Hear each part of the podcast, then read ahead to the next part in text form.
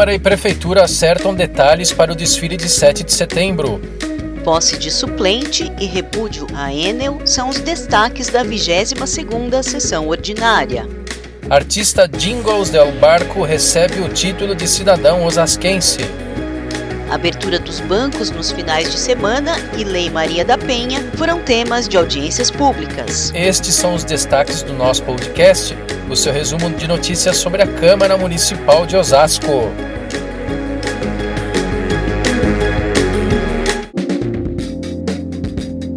Olá pessoal, tudo bem? Eu sou Maurício Viel. E eu sou a Daniele Simões. A gente inicia o programa com informações de como será o desfile da independência neste ano. Pois é, Maurício. Por causa da pandemia, Osasco ficou dois anos sem fazer o tradicional desfile de 7 de setembro. Mas ele volta mais especial do que nunca, pois serão comemorados os 200 anos da independência do Brasil. Exatamente, e na terça-feira, dia 16, uma reunião entre vereadores e representantes da prefeitura definiu os últimos detalhes para o grande desfile de 2022. A novidade neste ano é que o desfile vai seguir na Avenida dos Autonomistas, mas no sentido invertido, ou seja, do centro para o bairro quilômetro 18. Quem tem mais detalhes é o secretário municipal de Transportes e Mobilidade Urbana, Lau Alencar. Subir no Antônio Agu, em vez de ser para o lado esquerdo, para o lado direito, que compreende desde o Habibs até a antiga Telesp. Então essa mobilidade ela vai melhorar, porque nós vamos liberar a Maria Campos, o viaduto metálico, autonomista até a primitiva Vianco que dá acesso ao Largo de Osasco. Enfim, toda essa chegada também era um grande transtorno e a gente tem certeza que agora vai ser bem melhor e também mais seguro para a população.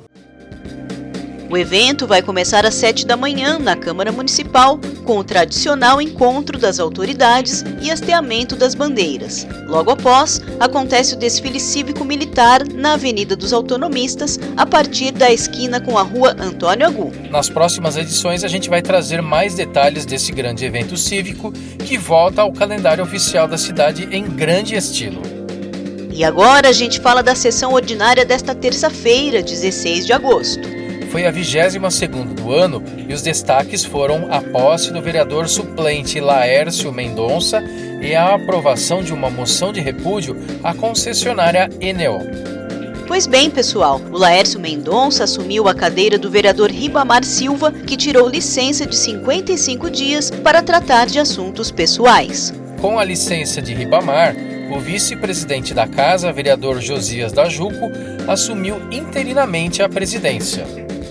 Na fase do expediente da 22ª sessão, os vereadores aprovaram moção de repúdio do vereador Adalto à concessionária Enel, devido a constantes reclamações da população sobre a falta de qualidade dos serviços prestados. Na fase da ordem do dia, o plenário aprovou um projeto de lei da prefeitura que prevê a abertura de crédito adicional especial ao orçamento municipal, no valor de 1 milhão e 200 mil reais. Segundo a Prefeitura, a medida é essencial para a manutenção de programas nas áreas de educação, saúde, trânsito, proteção à infância e juventude e no combate à violência contra as mulheres.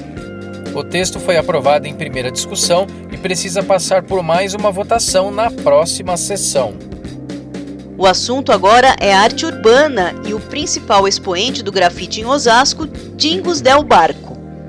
Sim, Dene, mais do que grafitar os muros e espaços públicos de Osasco, Gilmar Del Barco Júnior, o Dingos Del Barco, é um arte educador, ou seja, ensina cidadania por meio da arte do grafite. Na noite desta terça-feira, dia 16, a Câmara reconheceu o trabalho do artista e promoveu uma sessão solene para a entrega do título de cidadão osasquense. Foi um evento muito bonito que aconteceu no SENAC, reunindo ativistas culturais, educadores e amigos do homenageado.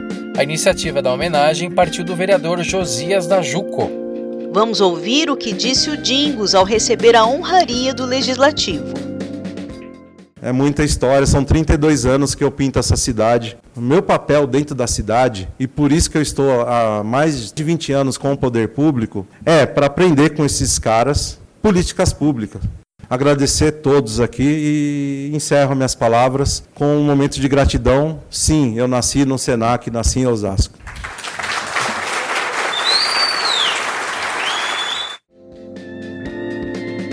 Nosso próximo assunto é a realização de duas audiências públicas aqui no Legislativo. Exatamente, pessoal. A primeira audiência foi na quarta-feira, dia 17, e debateu o papel dos bancos públicos. O encontro foi organizado pela Comissão Legislativa de Política Urbana, Meio Ambiente e Defesa dos Direitos do Consumidor de Serviços Públicos e pelo vereador Emerson Osasco.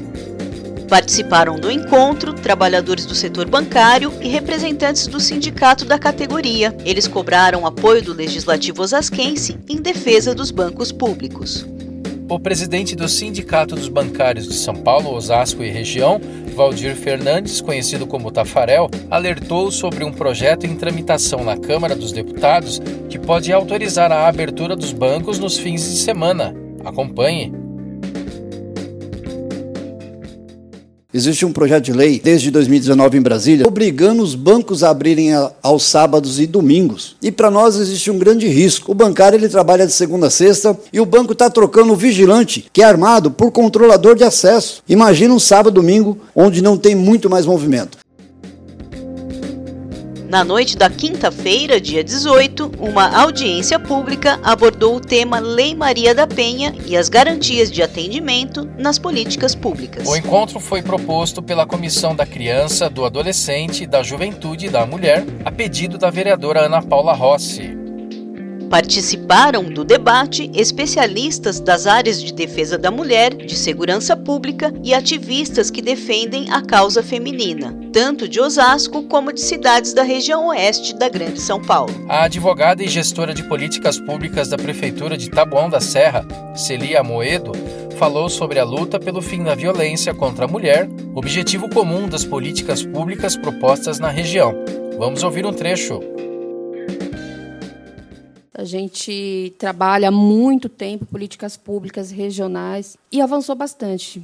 Osasco é uma das cidades mais bem preparadas para atender as mulheres em situação de violência, mas a gente sabe as dificuldades que as regiões enfrentam, né? Então tudo precisa ter vontade e continuidade.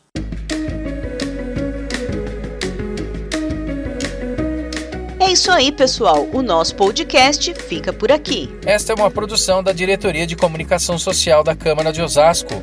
Ajude a levar informação confiável a mais pessoas. Compartilhe o nós nas suas redes sociais. Obrigado pela companhia, pessoal. Toda sexta-feira tem uma nova edição. Até a semana que vem.